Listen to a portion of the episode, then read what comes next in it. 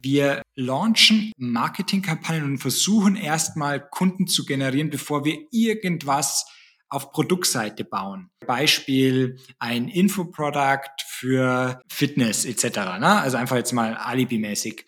Dann machen wir nicht erst die ganzen Videos und das Programm und so weiter, sondern wir machen erst Ads und wir, wir bauen, wir bauen die Webseiten und so weiter und lassen die Leute sogar bezahlen, ja, weil ich bin immer der Meinung, erst wenn dir jemand wirklich Geld gegeben hat, dann ist es wirklich ein valider Kunde sozusagen, nicht ein E-Mail-Opt-in oder so. Das kann eine Indikation sein, aber ich kenne wirklich Leute, die haben tausende Euros in, in E-Mail-Opt-ins gesteckt und dann haben sie das Produkt gelauncht und keiner wollte es kaufen.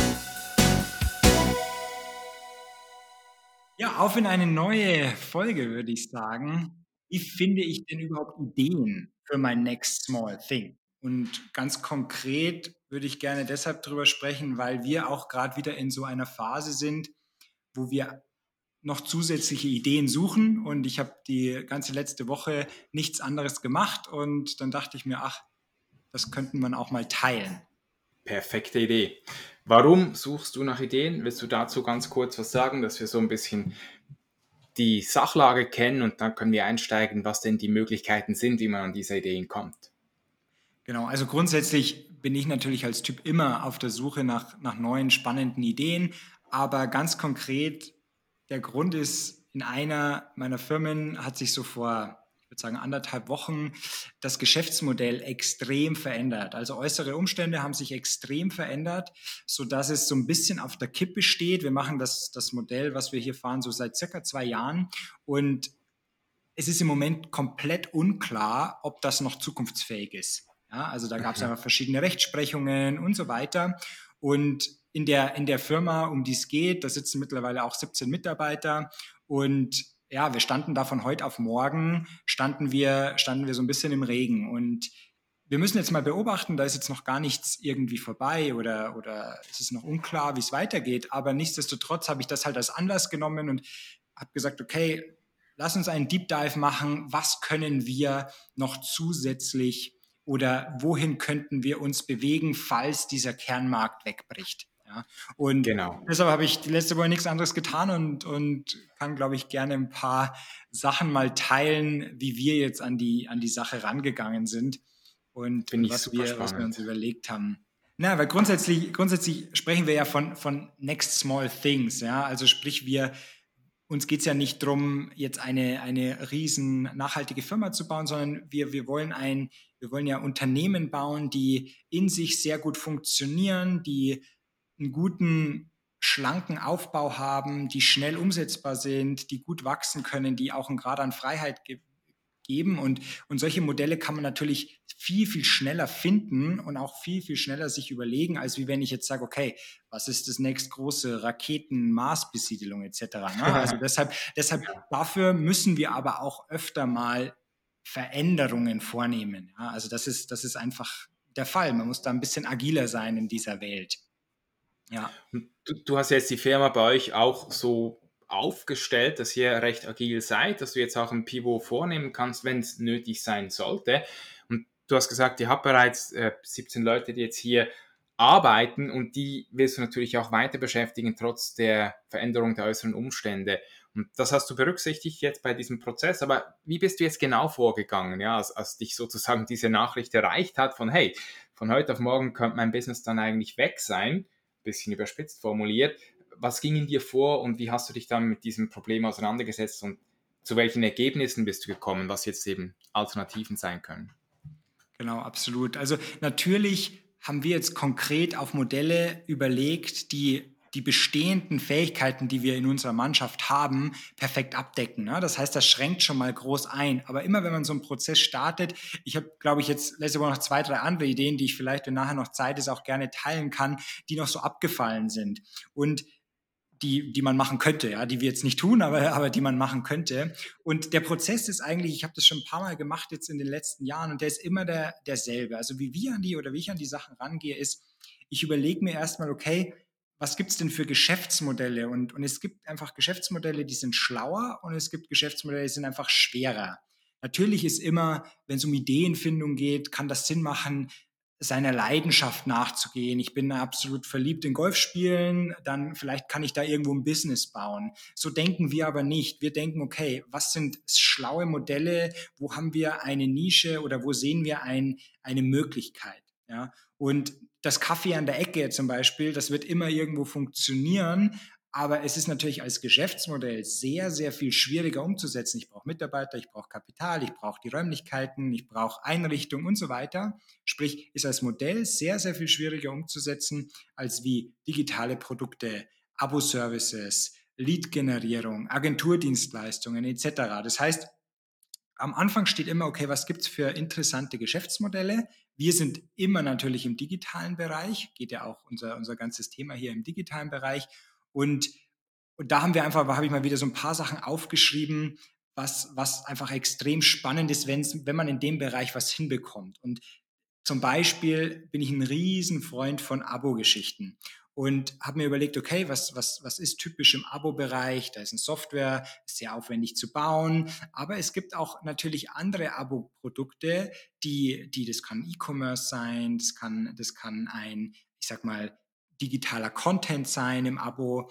Ja, also das sind so diese Geschäftsmodelle, in die wir jetzt dann auch gedacht haben. Ja, und als nächster Schritt, wenn ich mir mal so grob diese, diese Geschäftsmodellmechaniken angeschaut habe, überlege ich mir immer, ich habe so ein paar Frameworks, die sich in der Vergangenheit als sehr ja, gut erwiesen haben, im Sinne von, okay, schnell was starten. Also zum Beispiel eins, ich schaue mir immer an und, und deshalb sprechen wir auch super viel, weil du in New York sitzt, was funktioniert gerade in USA? Ich habe die Erfahrung gemacht, dass einfach Europa und Deutschland immer so ein bisschen zwei Jahre hinter USA ist und wenn ich einfach sehe, was, was drüben gut funktioniert, ist es oft sehr einfach adaptierbar. Ich habe schon ein Vorbild, ich kann eins zu eins nachmachen, was, was da drüben passiert, jetzt wenn es ein Produkt ist und so weiter, und kann das nach Deutschland bringen. Und die amerikanische Firma, bis die irgendwie an Internationalisierung denken, ist noch weit, weit hin. Und ich habe schon mal ein Proof, kann mich schnell adaptieren. Das ist ein super Framework, was ich total gerne nutze und was ich auch wieder genutzt habe natürlich jetzt bei dem, bei dem Brainstorm. Wie findest du aber da die innovativen Firmen? Weil die Dinge, die vielleicht in den USA schon ein Trend sind, aber in Deutschland noch nicht angekommen sind. Es kommt immer so ein bisschen drauf an, in welchem Bereich wir überlegen, aber jetzt bleiben wir mal zum Beispiel im E-Commerce-Bereich, weil das ist der einfachste. Und im E-Commerce-Bereich, es gibt, es gibt einen Shop-Anbieter, der heißt Shopify. Der hat mittlerweile tausende von Shops und man kann einfach googeln, was sind die Top 100 Shopify Stores in 2020. Und das ist so ungefähr 80 Prozent natürlich in den USA. Und dann schaue ich mir diese Liste an und habe sofort einen Ansatz, aha, das funktioniert, das funktioniert, das funktioniert. Wir hatten zum Beispiel früher mal einen Detox-Tee. Ja, das war auch klassische Geschichte, haben wir, habe ich in den USA gesehen, dass die einfach so abnehmen, Detox-Tees gemacht haben, selbst ein Produkt gebaut, in Deutschland verkauft, hat super gut für lange Zeit funktioniert. Ja, das ist ein, ein Bereich, wo ich so Trends finde. Ein ganz einfacher Hack ist es ja mittlerweile, glaube ich, schon gar nicht mehr, weil es jeder kennt, aber, aber es funktioniert extrem, habe ich auch wieder gemacht die Woche, ist, es gibt Google Trends. Und Google hat quasi einen eigenen Bereich, wo ich mir anschauen kann, okay, wie verhalten sich Suchvolumen? Also wonach suchen die Menschen? Und dann gebe ich ein USA und dann kann ich mir so ein paar Parameter definieren und dann kann ich mir da anschauen, okay, was sind denn Suchtrends? Und wir hatten auch mal ein Produkt, äh, ein Beauty-Produkt auf, auf Kokosölbasis. Und da, das war genau dieselbe Geschichte.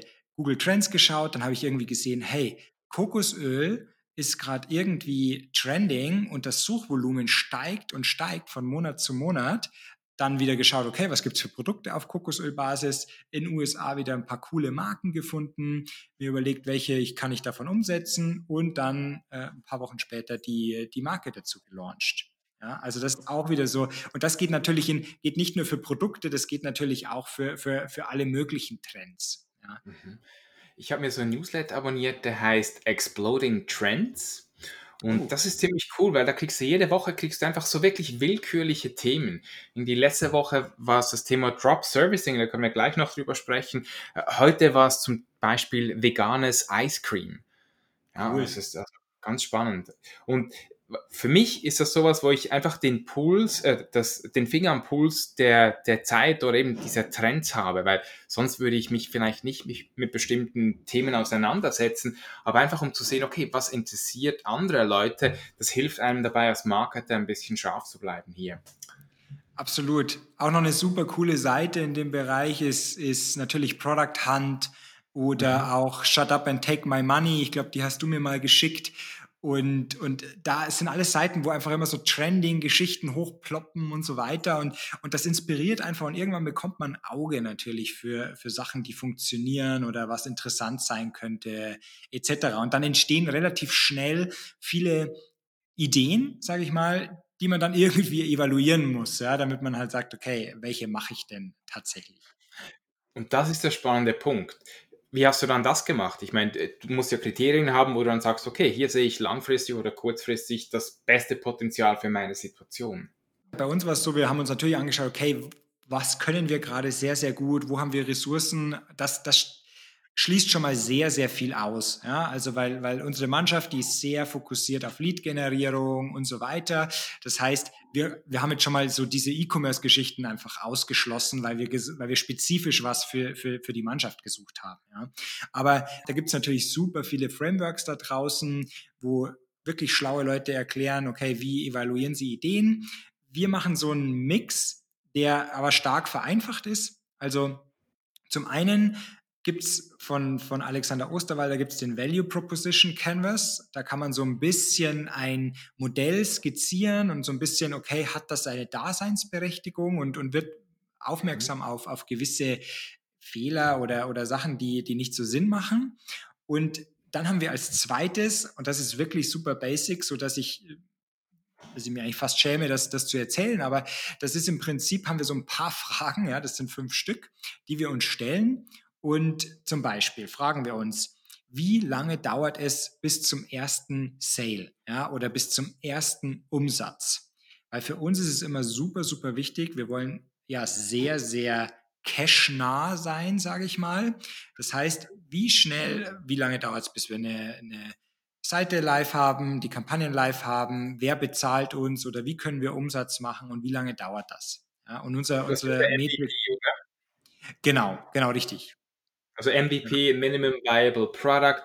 Und ich sage dem gerne, es ist Minimum Lovable Product, weil eben ich will was in die Welt stellen, das auch wirklich den Leuten was bringt und geliebt werden kann. Ja, es muss nicht die eierlegende Wollmilchsau sein, aber es muss was Gutes bringen. Also das, das wäre der erste Schritt. Ja, dann, dann ja. bewertet. Fünf Fragen, du hast eine genannt. Magst du noch eine zweite sagen?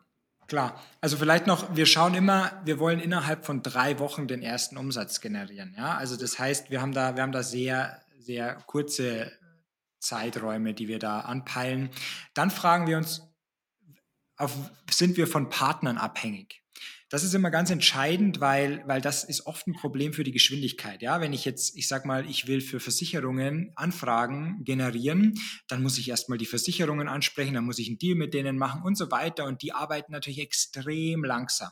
Das heißt, wohingegen, wenn ich sage, okay, ich launche jetzt ein eigenes Infoprodukt, ja, wo ich, wo ich Leuten irgendwas beibringe, da bin ich überhaupt nicht an irgendwelche Partner gebunden. Das kann ich machen, das kann ich launchen, mache Kampagnen dazu, geht super, super schnell. Also das ist, das eine, wäre eine zweite Frage. Bisschen in die, in die Erweiterung ist, okay, wie komplex ist es und wie viele Leute brauche ich, brauche ich, brauche ich viele Leute dazu? Und wir suchen natürlich immer nach Dingen, die wenig, also die nicht komplex sind und aber auch wenig Leute oder speziell schwierig zu bekommende Leute. Das ist oft so ein Problem, wenn ich natürlich jetzt Programmierer brauche oder so, weil ich ein, ein kleines Software-Ding oder eine App bauen möchte etc., dann ist es sehr, sehr viel aufwendiger, als wie wenn ich einfach ja, einfache Modelle fahre. Das ist, das mhm. nächste Frage. Eine, die ich hier, die ich auch noch stehen habe, haben wir hier eine Marketing Edge. Ja, was meinen wir damit? Also wir sind ja irgendwo eine Marketing Company und wir, wir trauen uns zu, viele Dinge zu vermarkten, aber eben auch nicht alles. Und wir schauen uns an, okay, haben wir gute Möglichkeiten, das zu vermarkten? Können wir hier coole, polarisierende Geschichten erzählen? Ist es ein wirkliches Problem, das wir lösen können? Haben die Leute, die wir ansprechen, ein Verlangen oder irgendwelche Ur- Triebe, die wir da ansprechen können, ja. Und, und ich meine, da gibt es ja oft dieses, äh, jeder will besseren Sex haben, jeder will reich werden und so weiter und so fort. Also auch diese, diese sechs Bausteine, die es da gibt, gehen wir da natürlich auch durch, einfach um diese Marketing-Thematik zu klären. Mhm. Genau. Und auch, ich meine, wenn du das Modell vom Osterwalder anwendest, da geht es ja genau darum, herauszufinden, was sind die Probleme, die der Kunde hat, wie, wie artikuliert er die und wie können wir eine Lösung für dieses Problem schaffen und positionieren. Und Exakt. ich stelle mir den Markt immer so vor, du hast, du hast immer verschiedene Kundensegmente und die haben unterschiedliche Probleme, die du mit deinem Produkt unter Umständen lösen kannst. Aber du musst natürlich die Probleme auch immer mit der richtigen Note sozusagen treffen, damit eben die Resonanz dann von deinem Gegenüber auch da sein kann auf dieses Angebot. Aber spannend, wie ihr da vorgeht, ja. Jetzt, genau.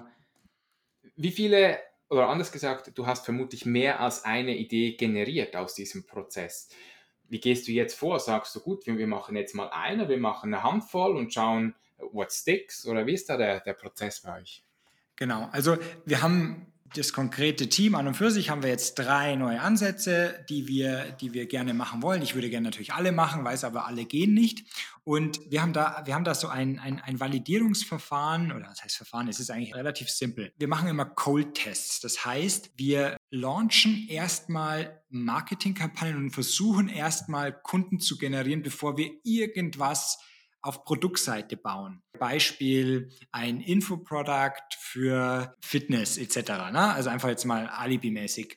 Dann machen wir nicht erst die ganzen Videos und das Programm und so weiter, sondern wir machen erst Ads und wir, wir, bauen, wir bauen die Webseiten und so weiter und lassen die Leute sogar bezahlen, ja, weil ich bin immer der Meinung, erst wenn dir jemand wirklich Geld gegeben hat, dann ist es wirklich ein valider Kunde sozusagen, nicht ein E-Mail-Opt-in oder so. Das kann eine Indikation sein, aber ich kenne wirklich Leute, die haben tausende Euros in, in E-Mail-Opt-ins gesteckt und dann haben sie das Produkt gelauncht und keiner wollte es kaufen. Und wie bei uns ist so, wir generieren tatsächlich Umsatz erstmal und haben dann natürlich kein Produkt, ja, das ist immer ein bisschen blöd, aber wir, wir sagen den Leuten dann, oh, Entschuldigung, wenn es ein E-Commerce-Produkt ist, zum Beispiel ist es ausverkauft oder äh, bei anderen Produkten, oh, wir haben hier gerade ein Problem, hier hast du dein ganzes Geld zurück und wir schicken dir, sobald wir liefern können oder sobald wir live sind, kriegst du einen 50 oder 70 Prozent Off-Gutschein. Ja? Und das Spannende ist auch, wir haben das zum Beispiel auch bei unserem Kokosöl-Produkt gemacht und da haben, haben wir irgendwie 80 oder 100 Käufe generiert und hatten natürlich kein Produkt, das musste erst noch gebaut werden und heißt immer, boah, und die sind dann alle verärgert und laufen auf Social Media Alarm und so weiter. War bei uns gar nicht so. Wir haben dann das Produkt gebaut, haben das dann später gelauncht, haben denen eine E-Mail mit Gutschein geschickt und ich glaube von denen, von, also haben 50 Prozent oder über 50 Prozent haben dann tatsächlich das echte Produkt mit Gutschein gekauft. Ja, also das heißt, wir haben nicht nur super schlank getestet, sondern wir haben sogar auch noch wirklich so selbst mit den ersten Kampagnen sogar ein bisschen Geld verdient und und das ist natürlich, so testen wir dann die verschiedenen Ideen. Wir fokussieren uns immer auf eine. Die, die wird dann getestet, irgendwie eine Woche oder zwei, je nachdem, bis wir halt uns gut fühlen, dass wir, dass wir ein valides Ergebnis haben. Und, und dann testen wir die anderen. Ja. Und, und wenn wir natürlich schon mit der ersten irgendwie einen super Winner haben, dann, dann bauen wir die natürlich auch gleich. Klar.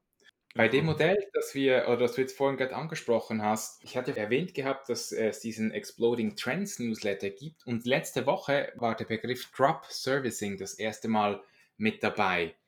Und was Drop Servicing ist, ist eigentlich sehr ähnlich mit dem, was du jetzt gerade erzählt hast, dass man etwas verkauft und dann die Leistungserbringung, die ist noch nicht geregelt. Jetzt in dem Fall hier beim Drop Servicing ist sie schon geregelt, aber nicht durch dich, sondern du suchst einfach einen externen Partner, der das dann für dich übernehmen kann. Das ist eigentlich ein Arbitragemodell. Und das fand ich jetzt noch spannend, auch in dem Kontext hier. Ich meine, du kannst auch im Servicegeschäft so sehr einfach eben Dinge testen. Du kannst beispielsweise auf fiverr.com gehen, dort findest du Spezialisten zu beliebigen Themen und dann verkaufst du einfach diesen Service und wenn jemand bei dir einkauft, ja, dann gehst du auf Fiverr und bestellst das dort und lässt diesen Service umsetzen.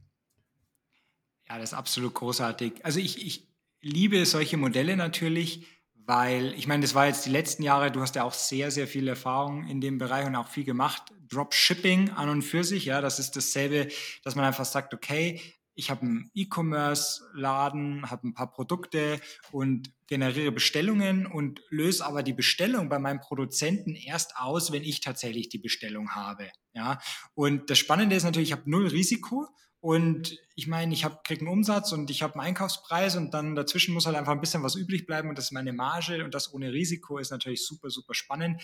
Was ich am Drop Servicing noch viel spannender finde, ist, dass dass ich keine ja, ich habe ich hab Lieferzeiten in dem Sinne, aber beim Service ist ja immer klar, dass das ein bisschen dauert, bis das, bis das umgesetzt wird, wenn ich jetzt eine Webseite bestelle oder ein Logo bestelle etc.